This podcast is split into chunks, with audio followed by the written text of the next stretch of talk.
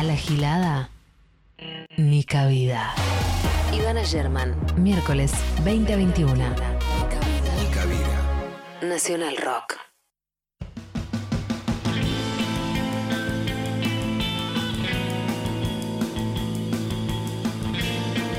Es un poco repetitivo, pero yo cada vez que estoy viniendo para la radio digo, ay no, me va a salir todo mal, me va a salir todo mal. Y después me agarra una emoción justo antes de salir al aire, que para qué les voy a contar. Bienvenidos a una nueva edición de Nica Vida, esta tercera, este tercer programa de 2021 en esta, en esta gestión de Ivana Sherman, que sería yo por ahora a confirmar.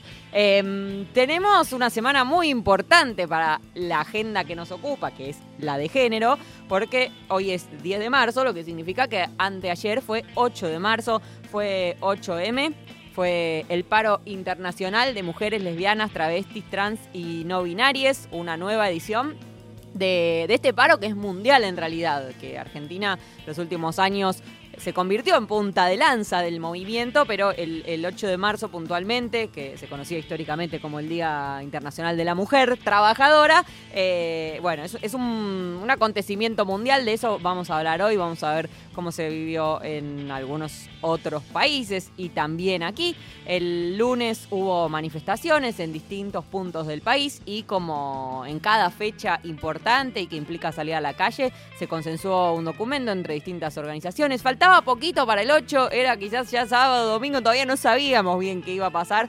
Finalmente, eh, bueno, apareció el documento que fue leído y que tiene una serie de reclamos en los que, por supuesto, que el eje es lo que está tremendamente sobre la mesa, que es la cuestión judicial, eh, que en términos macro y a nivel político está como en el debate y en la puja de poder, pero en los términos puntuales del feminismo también, y se corporizó mucho en el femicidio de Úrsula Bailio, porque, bueno, fue, fue como el paradigma, ¿no? 18 denuncias desatendidas, 18 denuncias no escuchadas que condujeron a, bueno, a su muerte a manos de su femicida. Así que la cuestión judicial estaba en el eje, la reforma judicial feminista, la aplicación efectiva de la ley Micaela a todas las personas que trabajamos de alguna forma en el Estado, y eso incluye, por supuesto, a las fuerzas de seguridad que tienen que capacitarse en género, eh, que se establezcan mecanismos similares. Esta es una propuesta muy interesante. En los medios que reciban pauta oficial, para mí debería establecerse en todos los medios, eh, con o sin pauta oficial, eh, una suerte de ley Micaela también, en la que sea obligatoria una capacitación en género. No sé si el antecedente que tenemos, no sé si se acuerdan, hace dos años creo que fue, que Babi Echecopara, una manifestación de mujeres, le dijo mugrosas, sucias, putas, bueno, de todo, y le pusieron eh, una probation, una probation, eh, en la que tenía una columna de género por semana, 10 minutos de especialistas de altísima talla explicando distintos aspectos de, del género y de la desigualdad de género. Bueno, hasta donde sé, el tipo ese rato se iba a comer sanguchitos y nadie de su mesa escuchaba. Y no sabemos si funcionaba como un castigo de que sus oyentes que odian a las mujeres simplemente cambien la radio. Y quizás ese era el castigo, una baja del rating, no lo sabemos, pero eh, es, es, algo que es complejo de, de implementar, de hacer funcionar, pero que sería excelente que haya una perspectiva de género obligatoria, como la ESI, que tiene que ser obligatoria, que es otra de, otro de los reclamos, una ley que se aprobó en 2006, que se reglamentó en 2008, y acá estamos una década y media después eh, todavía peleando a que se aplique. Eh, se repudió el fallo que negó la figura penal de travesticidio en el juicio por el asesinato de Diana Zacayán. Se pidió libertad a las presas por la ley de drogas y por abortar. Eh, la principal, el, principal motivo de encarcelamiento de mujeres, eh, sean cis o sean trans, es la venta de drogas. Es algún día podemos dedicar el programa a eso, pero de, drogas incluso menores o que están a punto de ser legalizadas hasta donde sabemos.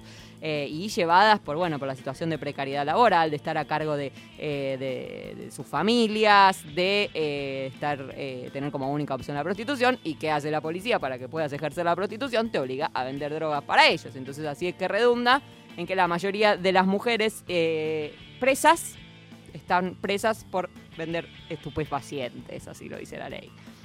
Bueno, como decíamos, aplicación efectiva de la ESI, de la ley de interrupción voluntaria del embarazo, flamante.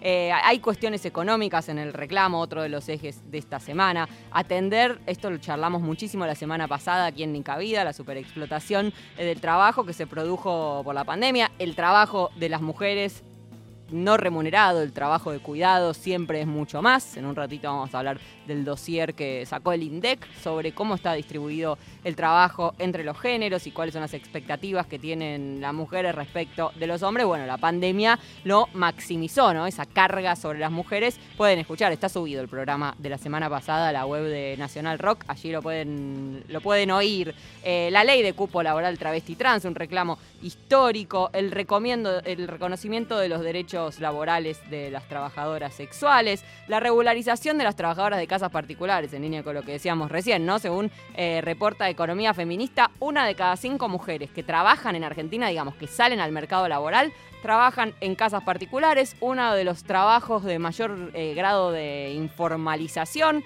Hablamos de 1.400.000 mujeres. Eh, muchísimos de esos puestos de trabajo se perdieron también con la pandemia y la mitad de ellas pertenecen a hogares con ingresos inferiores a 15.000 pesos mensuales. Recordemos que la canasta de indigencia está, si mal no recuerdo, 23.000 pesos. Bueno, pertenecen a hogares que viven cada mes con menos de 15 mil pesos mensuales. Eh, bueno, y por supuesto, el reclamo histórico de estación de la Iglesia del Estado, el desmantelamiento de las redes de trata, el acceso a la tierra y el apoyo a la producción agroecológica. Recordemos, está eh, media Patagonia prendida a fuego en este mismísimo momento. Urbanización de los barrios populares con perspectiva de género y aplicación efectiva de la ley de alquiler. Estuvo interesante también el lunes, en Inquilinos Agrupados publicaron eh, una, una efeméride, digamos, del paro de inquilino de 1907, encabezado por supuesto por las mujeres, porque aquellas mujeres que tenían hijos no las dejaban alquilar. Entonces empezaron a organizarse y eh, a levantar la voz y ahí empezaron a llamarlas conventilleras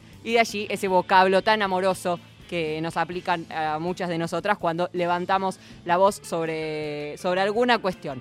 Así que para les que preguntaban a fines de diciembre, ya está, se aprobó el aborto, ¿ahora qué? ¿Qué va a ser el feminismo? ¿Ahora qué sigue? Bueno, todo esto eh, está por delante, de eso nos vamos a ocupar, espero, a lo largo del año, aquí en Nica Vida. Son las 8 y 13 de la noche.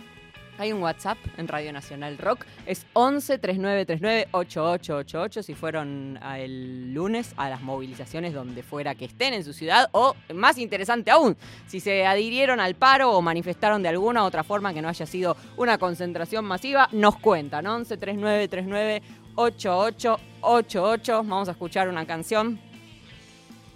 Vamos con Alina Gandini y Hotelera. Raros peinados nuevos.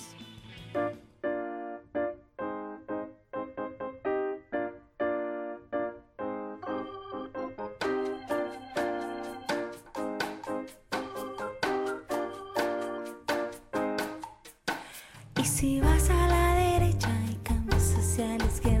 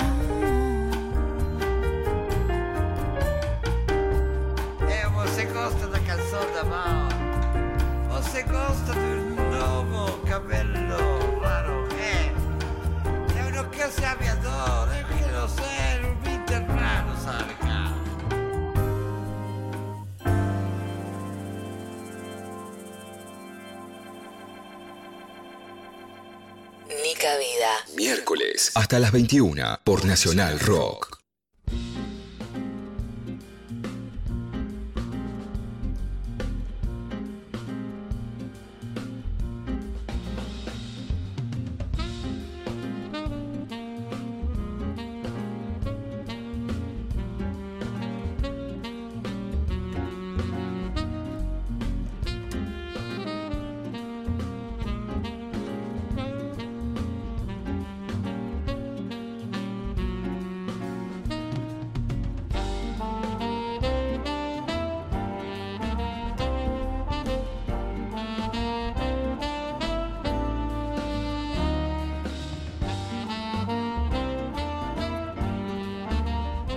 Bueno, eh, como decíamos hace un rato, el 8M es un paro mundial. Es un paro, bueno, de mujeres, lesbianas, travestis, trans y no binarias que tiene repercusión en todo el mundo.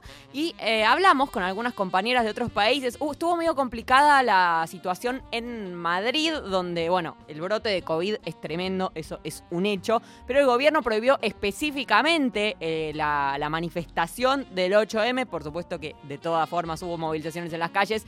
Hubo un grado de represión que, como siempre, es desolador.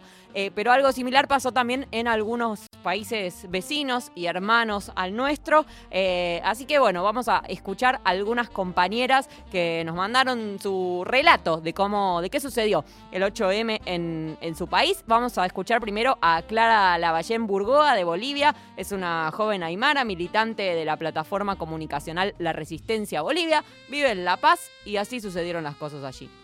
Un saludo fraterno y revolucionario desde Bolivia, desde la plataforma La Resistencia Bolivia. Mi nombre es Clara. Bueno, hoy hemos tenido una jornada bastante intensa conmemorando precisamente el 8 de marzo. En la mañana han habido distintas movilizaciones de distintos colectivos. También han habido colectivos de mujeres, como ellas se hacen llamar, autoconvocadas, que no pertenecen a ningún partido político ni se sienten representadas por el gobierno y quienes tienen como principal objetivo exigir eh, leyes más efectivas para frenar la violencia y los casos de feminicidio en nuestro país. Mm, se podría decir que a comparación de otros años, este año, el 8 de marzo, se lo ha vivido más intensamente mm, después de que el día de ayer en una jornada de elecciones dos candidatos que virtualmente han salido electos tienen denuncias de, acoso y de violencia. Entonces se ha sentido más fuerte este 8 de marzo. Eh, y por la noche, bueno, hemos tenido una conversación en nuestra plataforma y en nuestra página de Facebook con compañeras hablando precisamente sobre la memoria de las mujeres en, en, toda esta historia de nuestro país, cómo somos a veces invisibilizadas de esta historia. Hemos hablado también sobre las responsabilidades de, de las mujeres en cuanto a la economía del cuidado, del cómo también en algún momento salir a marchar y pronunciarse es puede llegar a ser un privilegio para muchas mujeres porque muchas otras necesitan trabajar. ¿Cómo hacemos de que los espacios para que las mujeres puedan expresarse como vemos, si hay, eh, si bien hay como particularidades de cada país, por algo el movimiento es mundial y los reclamos eh, están muy hermanados. Encuentro mucho de, lo nuestro en lo que contaba la compañera Clara. Ahora vamos a escuchar a Victoria Furtado de Uruguay. Escuché el audio y le dije a Lali, dije, está en Uruguaya, me encanta.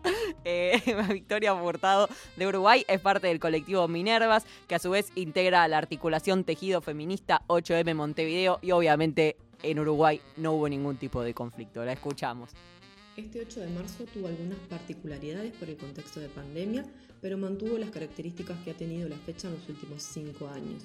Es decir, se volvió a convocar a cientos de miles de mujeres y además esto sucedió en todo el territorio de Uruguay porque desde los pequeños pueblos hasta las grandes ciudades se desarrollaron actividades, marchas concentraciones en Montevideo en más de 30 barrios porque justamente un intento fue descentralizar para que no se acumulara tanta gente en el centro, donde de todos modos hubo una movilización que partió de tres puntos para tomar 18 de julio, que es la, avenida principal, con la consigna rebelión y trama feminista contra la precarización y el control de la vida, porque lo que se quería visibilizar es cómo este año, eh, después de haber tenido un 2020 de aguda crisis económica intensificada por la pandemia, ha precarizado la vida de las mujeres que han tenido que sostener eh, en sus casas los cuidados, el teletrabajo, en condiciones que no son las, las, las, adecuadas, pero también han sido las que han sostenido los espacios de solidaridad, como por ejemplo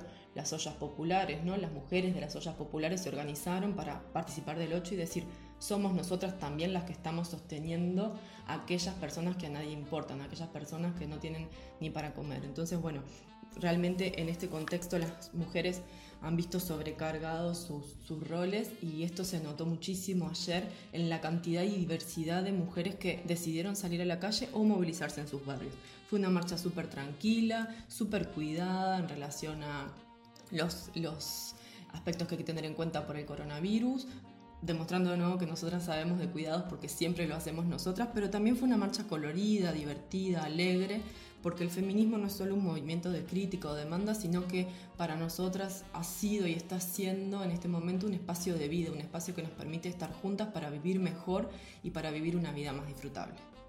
De acuerdo, sobre todo con estas últimas palabras de Victoria, eh, que nos envió esta crónica desde Uruguay. Y bien, habíamos dicho represión, hay que decir carabineros, no se la pierden nunca. Eh, nos vamos a Chile ahora a escuchar a Carla Riveros, es fotógrafa profesional en Señal 3 La Victoria, que es un medio de prensa independiente, eh, integra Red Exodia, una consultora musical, tiene un currículum tremendo, Miram, colectiva de mujeres fotógrafas chilenas, y en Cuerpas Reales, hinchas reales, proyecto de fotógrafas latinoamericanas. En Chile fue todo lo contrario. Uruguay no estuvo nada tranquila la cosa. Escuchamos a Carla. Partiré contándote que el 8M de este año fue bien distinto a los demás años, ya que normalmente la plaza está repleta, repleta desde muy temprano. La plaza estaba sitiada desde muy temprano, estaba todo tomado por carabineros, mucha represión, mucho guanaco, Ojo que este año especialmente el gobierno inyectó miles de millones de pesos en represión.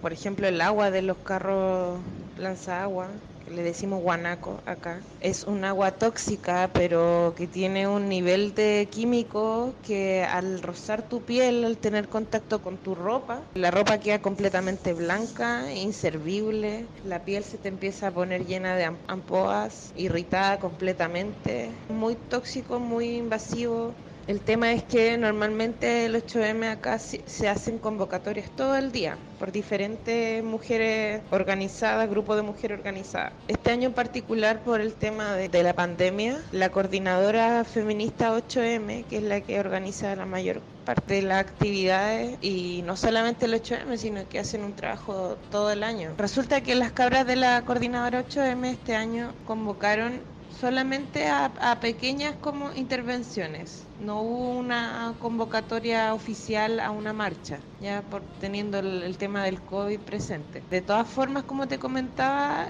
muchos grupos de mujeres organizadas hicieron sus pequeños rituales, sus homenajes. Normalmente las mujeres mapuches hacen un tipo de ceremonia ritual en el Cerro Huelén y se hizo, habían otras mujeres que estaban convocadas en la Biblioteca Nacional, otras que estaban convocadas en el GAM. De verdad que casi toda la Alameda eran muchos grupos de mujeres, todas en sus diversidades maravillosa, el ambiente que siempre se vive en los 8M de mucha energía sanadora, de mucha empatía y también pena, la verdad, porque siempre estamos recordando a las que no están, a las que han matado, torturado, violado, desaparecido. Así es, ay, terminó, terminó muy conmovedor este, este audio, pero esa es, ese es la cuestión de fondo, ¿no? Que todas estas violencias, estos reclamos que se acumulan, esta cultura de la violación, esta cultura machista de la que hablamos permanentemente, en lo que termina en su punto más alto y más violento es en el asesinato, en el femicidio, en el travesticidio, eh, y, es por eso que hay que cambiar el mundo entero, no solo poner tobilleras que también, no, no alcanza con eso, Eh, hay que cambiar, hay que destruir este mundo y hacerlo otra vez. Algunos se lo tomaron en serio, están destruyendo de verdad, cancelar el mundo. Vamos a ver cómo reconstruimos después. Ahora vamos a ir a México. Desde allá nos manda un mensaje Berenice, que es integrante del Comando Colibrí, un grupo de autodefensa feminista, que como acción para el 8M dio una clase de defensa personal online para mujeres. Me encanta, debería haberla tomado. Eh, escuchamos a Berenice. Hola, yo eh, me llamo Berenice, hablo desde la Ciudad de México. Acá para resumir rapidísimo la jornada del 8M, eh, se podría decir realmente empezó desde, desde el fin de semana. El gobierno puso vallas metálicas alrededor de Palacio Nacional y ayer muchas mujeres acudieron al Zócalo a pintar esas vallas con los nombres de eh, mujeres que han sido asesinadas, ¿no? de las víctimas de feminicidio, de mujeres desaparecidas y este y hubo pues varias actividades ahí. Hoy ya con la con la convocatoria, las distintas convocatorias que hubo hoy, todas fueron recibidas con muchísima violencia policial, con un eh, operativo represivo eh, muy grande que aunque no es nuevo ni este ni nos sorprende, pero no lo habíamos visto en un, en un tiempo. Este gobierno que se maneja eh, como si fuera distinto, entonces bueno, nos queda claro que es idéntico a todos los anteriores, que nos han reprimido de igual manera. Acá intentaron arrestar a varias periodistas, sabemos que tienen detenidas eh, algunas mujeres, no sabemos de su bien de su situación y su paradero. La policía las agarró y no se ha esclarecido qué ha pasado con ellas. Lanzaron gases lacrimógenos, entre otras cosas. Hay muchas mujeres heridas y bueno, en general se podría resumir como una jornada muy violenta por parte de la policía, en la que simplemente se refrenda una vez más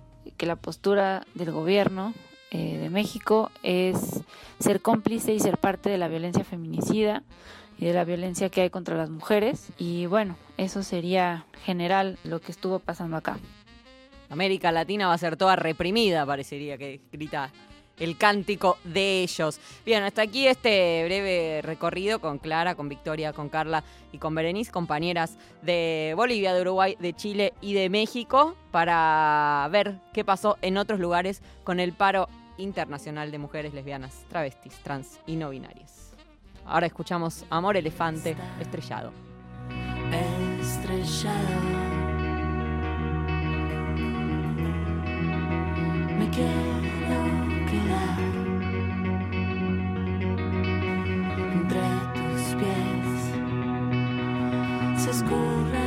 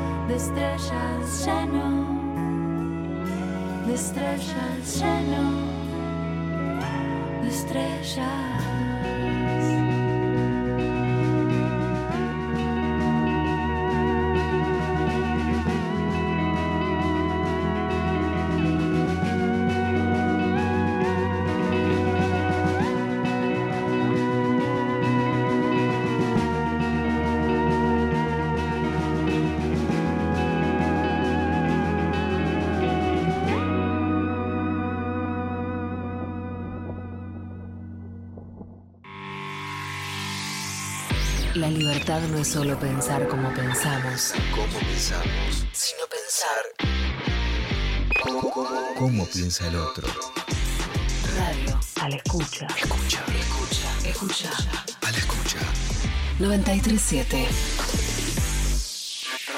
Nacional Rock.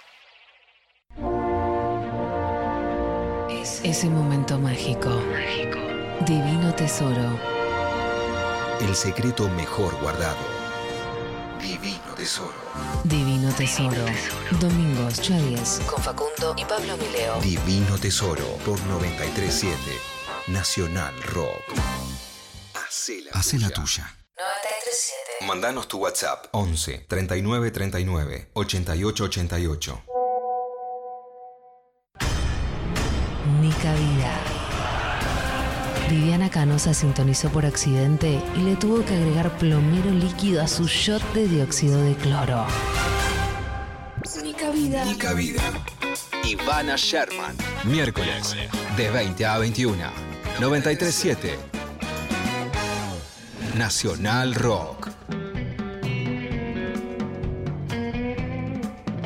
Muy bien, seguimos haciendo el recorrido por esta semana del 8M, de paro en el Día Internacional de la Mujer Trabajadora, y hay un laburo muy interesante que hicieron nuestras compañeras del área de género de Radio Nacional, que en una suerte de micros armaron perfiles de distintas luchadoras históricas de nuestro país, algunas todavía vivas, otras eh, ya no están entre nosotros, pero nos han dejado un legado muy valioso, y por eso vamos a hablar con Celeste del Bianco, que es una de nuestras compañeras del área de género. Hoy nos conocemos. Hola Celeste, ¿cómo estás?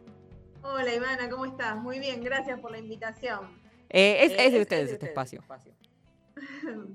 Muy, muy lindo tener este espacio, la verdad que estamos muy contentas de poder participar y de aportar desde, desde nuestro lugar. Que vos sabés, como decías, hicimos como distintos micros de mujeres luchadoras populares, ¿no? Sí. que no solo, digamos, son, eh, son las tradicionales, quizás, que, o las más conocidas, que, que ya conocemos todos, como puede ser este Milagro Sala, Nora Cortiña, sino también que hicimos un trabajo federal con las compañeras de las otras radios, donde también hablamos de las historias de mujeres de los pueblos originarios, como por ejemplo Zulma Nievas en Resistencia Chaco, o Agustina Gaffe en Río Mayo, en Chubut, contando también cómo fue esa historia y las luchas que dan en, en sus comunidades. Sí, estuvo muy la interesante porque te, te enterás también de, bueno, de, de pe- personajes o esto, luchadoras que, bueno, quizás no conocías, que es uno de, de los valores, ¿no? De tener una radio eh, pública, que tiene este, Claro, llegada a distintas provincias y, y trabajadoras Sí, de cosa distintas que- provincias. Así es. Cosas, digamos, historias que yo por lo menos no conocía. Había, hay, hay algunas que no conocía y que, bueno, gracias a las compañeras de, de las emisoras de, de las otras provincias pudimos acceder, luchadoras por el aborto en distintas provincias, que vos sabés que el contexto también es muy distinto, entonces la verdad que eh, nada, es un trabajo muy lindo que hicimos en conjunto. Bueno, la verdad, un orgullo. Vamos a escuchar uno que elegiste para hoy. Es el que hiciste vos, ¿no? Claro, yo hice el de Norma Pla. Cada, también es eso, ¿no? Cada una entiendo que armó un perfil y lo grabó con su propia voz, digamos, con, lo armó en forma integral y bueno, por eso también es, muy sentido y, muy intenso y quedaron muy lindos. Así que hoy, hoy tenemos de Norma Pla, que bueno, sí, es una, fue una luchadora histórica por los derechos de los jubilados. Así es. Que encima, bueno, no sé si querés que hablemos un poquito ahora o lo escuchamos, pero. Dale, bueno, escuchemos, escuchémoslo y conversamos un, un poquito después. Dale. 8 de marzo, Día Internacional de las Mujeres Trabajadoras. Luchadoras de todos los tiempos. Mujer y jubilada.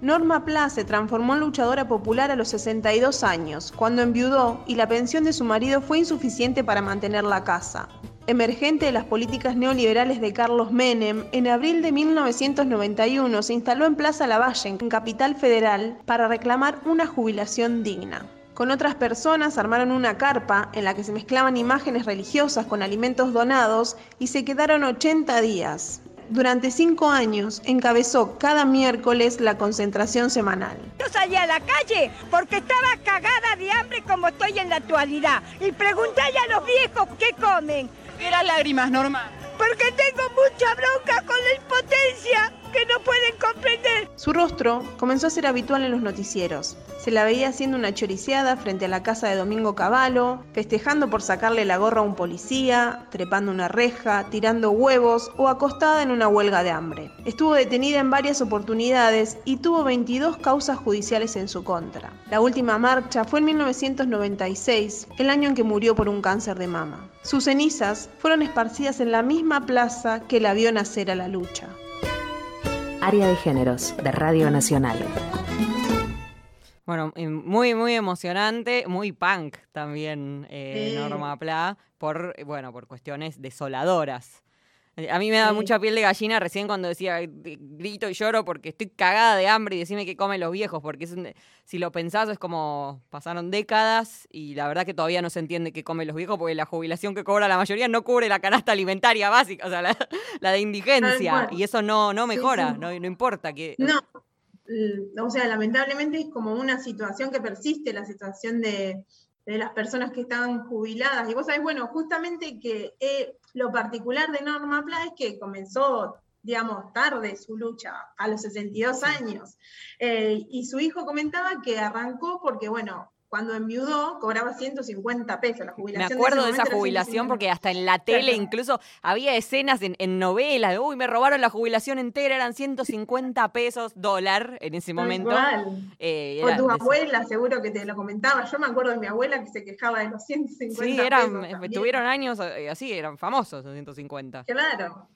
Y bueno, vos sabés que enviudó, entonces esos 150 pesos no le alcanzaban para mantener a su familia y dice que un día como que no tenía plata para darle a su hijo que estaba estudiando arquitectura y bueno, ahí como que medio tomó la decisión de, emprender la lucha. Ella escuchaba a un jubilado que se llamaba Rubén Giovannini, que tenía un programa los sábados en radio y bueno, ahí empezó como toda, toda la movida este, de militancia por los derechos de las personas jubiladas. Y bueno, en el 1991 se instaló ahí en, Plaza Lavalle con este, esas carpas que fueron tan, tan conocidas y después con las marchas de los miércoles que fueron tradicionales, digamos, ya era una, una fija de, de ellos. Era una gran puteadora también. Sí, espectacular. Bueno, una, una cuestión vinculada, ya que hablamos ¿no? de esta semana, de las jubilaciones y las pensiones y la, eh, bueno, la, cuestión de los derechos, es eh, en la medida que mujeres que fueron toda la vida más de casa, por supuesto sin hacer ningún aporte, se pudieron empezar a jubilar, que eso es algo que es obviamente para destacar y para celebrar, se, se pudieron empezar a divorciar de grandes quizás, por tener por fin un ingreso que no dependiera de su marido, eh, que es otra, otra lucha y otra causa y otra conquista precisamente por este tema que recorre este programa y recorre el feminismo del trabajo de cuidados, las tareas de cuidados que recaen sobre nosotras y nos sacan del mercado laboral. Y eso después trasladado al aporte previsional es que vos no, no tenés aporte. Mi mamá misma está haciendo la, moratoria y no, no le sale. Bueno, nos cuidó miles de años, laburó eh, sin, sin aporte. Eh, entonces de golpe se podían empezar a separar de viejos que las tenían hartas después de 40 años. Sí, sí, tal cual, porque además es eso, ¿no? Toda, tu, toda la vida trabajaron en la casa y también en los trabajos informales y de golpe ser una persona ya mayor y no tener este, jubilación pasaba un montón. Y como vos decís, bueno, mi mamá también accedió, gracias, digamos, a la moratoria, a poder jubilarse, pero, digamos, si no, no sé cómo podía subsistir, ¿no? Eh, es, es uno de los temas más complejos a nivel género y a nivel eh, estado y sostén de, de la sociedad, ¿no? Aquellos que ya produjeron, que ya no producen eventualmente o en términos eh, literales más riqueza, pero tienen derecho a estar vivos, a morfar, a tener un techo, a tener algún tipo de recreación, a tener remedios, a tener Sí. ropa y algo de ocio. Bueno, Sí, a, a no preocuparse de cómo subsistir, ¿no? sí. Básicamente. Bueno, que me ser viejo es ser pobre, es, es un hecho. Es desolador, pero ser niño también es ser pobre en este momento también. Es, bueno, es, es muy Es desolador el panorama. Confiemos en esto, en Sí. poder armar el mundo eh, otra vez. Muchas gracias, Celeste, a vos y bueno, por todo este trabajo que gracias es a vos, hermoso. Ivana. Un beso enorme. Bueno, un beso. Era Celeste del Bianco, compañera del área de géneros de Radio Nacional. Ahora vamos a escuchar a Valen Echegoyen. Esto es chicle. Quiero, quiero, quiero, quiero, quiero, quiero, quiero, quiero, quiero, quiero, quiero, quiero, quiero. Quiero que te pegue como un chicle, te llevo conmigo para el viaje. No estoy buscando que me recicle, solo quiero que interrumpa mi silencio. Solo lo intento, no solo un beso. Yo quiero todo contigo, lo intento, te lo prometo. Si lo consigo, te regalo mi mundo entero. Si no lo quieres, te lo doy igual. Porque el universo ya se va a acabar. Terminemos juntos en un mundo paz. De toda esta plaga que no para. Pídeme un favor,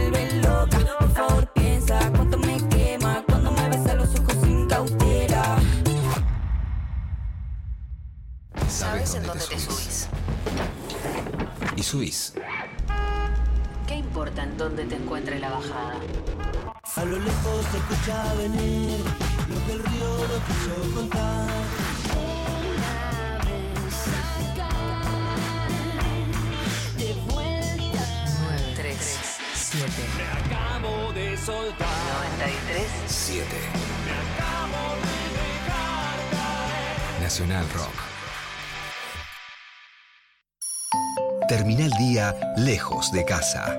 Estamos en la luna.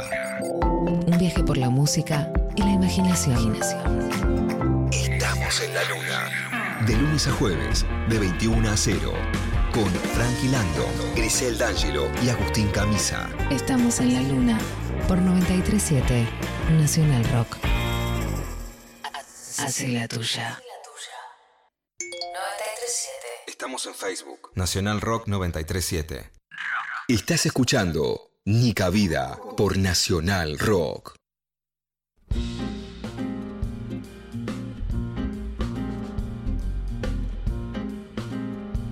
Nos queda todavía un ratito de programa y ya hemos hablado ampliamente del 8M, pero el 7 de marzo también es un día muy importante para el movimiento feminista porque es el día de la visibilidad lésbica, es el día en el que asesinaron a Pepa Gaitán, el padre de su novia la mató porque, bueno, por supuesto fue un acto de lesbo-odio y estábamos pensando con Lali, bueno, cómo, cómo tratar o abarcar esta cuestión. Y hay otra cuestión de acá que tiene que ver con esto, que es eh, la causa que tiene abierta Marian Gómez. Recordarán, en 2017, en la estación Constitución, besó a su esposa, a Rocío Girat, eh, y bueno, fue atacada violentamente por la policía, una cuestión que fue efectivamente y evidentemente, indiscutiblemente de lesbo-odio y el proceso penal sigue. Estamos en comunicación con Rocío Girat, una de, una de ellas dos, una de las involucradas. No es la que tiene la causa. Hola Rocío, ¿cómo estás? Hola, buenas noches, ¿cómo estás? Soy Ivana, ¿cómo andas? Muchas gracias por, por la comunicación. Queríamos hablar un ratito con vos o con Marian, la que pudiera. Eh, Por favor, gracias por el espacio para, para ayudar a visibilizar. Me acuerdo, eh, me acuerdo del besazo que se organizó eh, después, en, en 2017, después de, toda esta situación de, de violencia. Fui, a- fui a cubrirlo. eh, y bueno, siempre el caso está, lamentablemente vuelve a agenda porque es una causa que no se termina. O sea, la verdad que ya debería estar cerrado eso y que no hablemos de ustedes por esto, pero sigue dando vueltas. Y bueno, en principio quería que, que cuentes vos eh, la circunstancia actual de apelación, de bueno, condena y apelación y, y demás. Mira, te comento, eh, Marian, eh, desde que fue condenada, un año en suspenso, eh, nosotros apelamos a ese fallo y eh, por esa apelación nos dieron audiencia ahora el 17 de, de febrero que pasó. Sí. en donde, bueno, nosotras exponemos eh, los justificativos de por qué creemos que la detención de Marian fue ilegítima, eh, de por qué creemos de que es un caso de lesbo-odio, eh, de por qué creemos que, que- que es tan injusto todo, no solo lo que estamos viviendo nosotras, lo que está viviendo Marian, sino para la comunidad, el atropello que es y lo significativo que es que en el 2021, en la ciudad de la diversidad, eh, todavía se siga condenando a, a cuando nos mostramos, a cuando estamos de la mano, eh, porque de hecho lo que nosotras estuvimos haciendo ese 17 que, que estábamos juntas fue mostrarnos. Es un Eh, disciplinamiento. Sí, sí, sí, sí, sí, nosotras lo consideramos así. Eh, no es casual que, que en todos los papeles eh, Marian figure como Mariano, figure como procesado, condenado. Eh, en ningún momento se respeta eh, su identidad. Eh, vemos que, el fallo, por lo menos de primera instancia, carece pero muchísimo de perspectiva de, de género y perspectiva en diversidad, sobre todo eh, en la temática, ¿no? De lo que es en América Latina ser una lesbiana, una chonga visible. Eh, de hecho, uno de los amicus que se presentó, que fueron como siete u ocho, eh, que es la, la Asociación de Pensamiento Penal, es donde expone bien las cifras estadísticas de lo que vive una chonga en América Latina eh, con, con relación a, a las fuerzas de seguridad, ¿no? No es casual lo que, lo que pasamos con Marian, no es casual que, que sea a ella puntualmente a la que hayan procesado y condenado. Eh, Claro, porque esto para el caso estaban las dos juntas en la situación. Sí, y haciendo el mismo accionar, ¿no? Sí. Estamos, estábamos las dos fumando, en su momento se justificó que era por estar fumando en un lugar privado, eh, que es por eso que, que dicen que se acerca la policía, que se acerca el personal de Metrovías y finalmente detiene a María.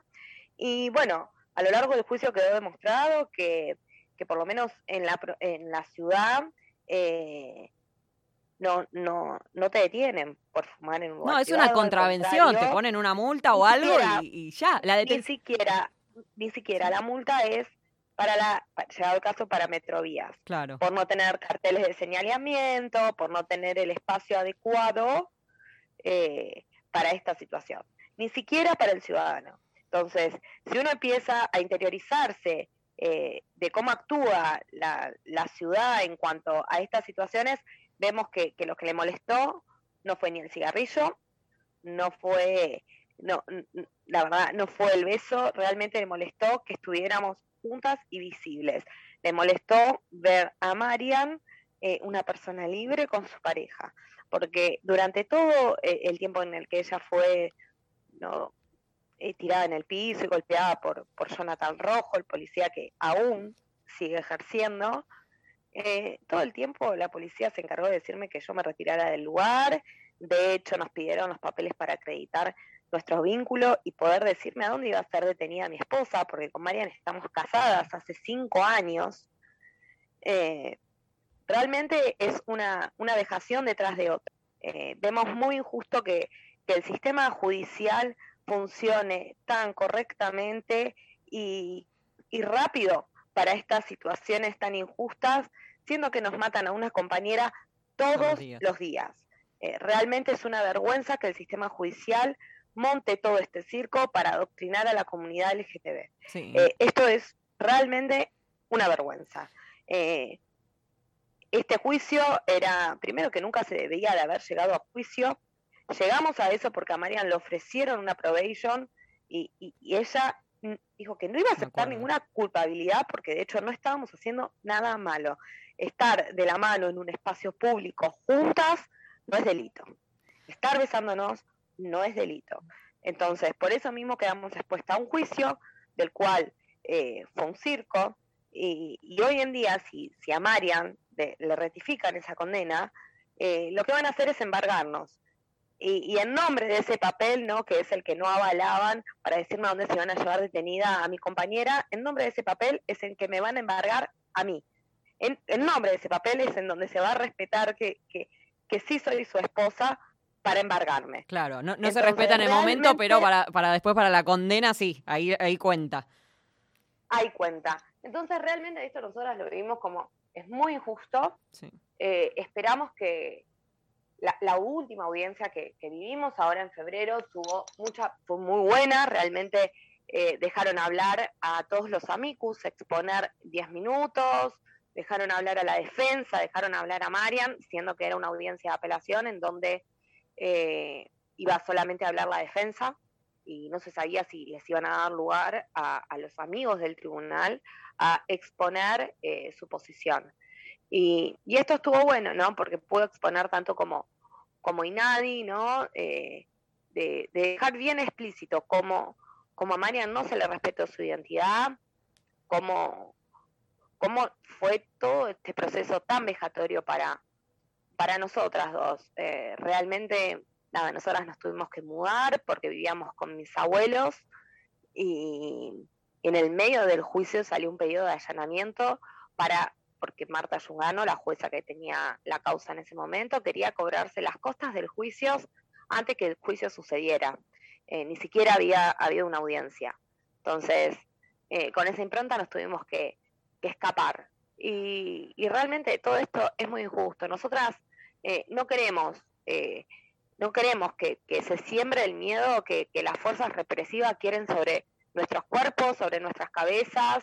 Eh, no lo vamos a permitir, porque realmente sentimos que es una semilla de miedo, porque sabemos que lo que sucede en la ciudad se replica en todas las provincias, sobre todo en el interior, y si eh, en la ciudad ¿no? de, la diversidad, en- a la luz del día, en pleno constitución, eh, se avala que, un policía eh, discriminándote, no respetando tu orientación sexual, te termine reventando la rodilla en la nuca y no dejándote respirar por ser lesbiana visible, ¿qué queda para el interior de las provincias? Eh, seamos conscientes ¿no? de, de, de- lo que nos exponemos si, si esto sigue su cauce, ¿no? Y si esto sigue con, de esta manera. Eh, realmente nosotras a esto no lo abandonamos por todes.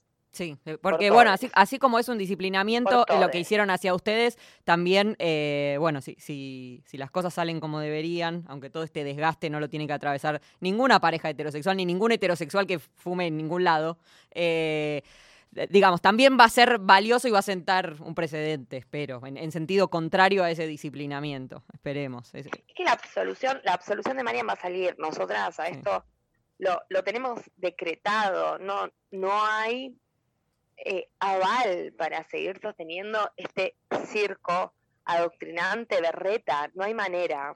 No hay manera con lo que estamos viviendo todos los días. Realmente no, hay manera de seguir sosteniendo esto. Eh, nosotros vemos con buena perspectiva la audiencia que, que hubo ahora en febrero. Tenemos hasta el 18 de marzo, que es el último día hábil de los 20 días que, que tenían para resolver los jueces. Y dependiendo del fallo que haya, eh, tenemos otra instancia de apelación, eh, la Corte Suprema de Justicia. Y bueno, y la verdad, nosotras lo planteamos que vamos a hacer. Y eh, siguiendo apelando, siguiendo presentando en donde nos tengamos que presentar, porque esto en Argentina no puede, no puede pasar. Bueno, Rocío, es- muchas gracias por, por tu comunicación y por, bueno, por esto que se están bancando y por esta pelea que están dando. Va el beso para las dos y bueno, seguimos siguiendo el caso como desde hace tres años y cuentan, por supuesto, con, con este espacio si lo necesitan. Muchísimas gracias, compañera, por este espacio para visibilizar. Y nada, será absolución para Marian. Un beso enorme. Abrazo. Era Rocío Girat a las 20.57 en Nica Vida. Nica Vida. Dice Babi Echecopar que es un curro. Miércoles de 20 a 21. 93.7 Nacional Rock.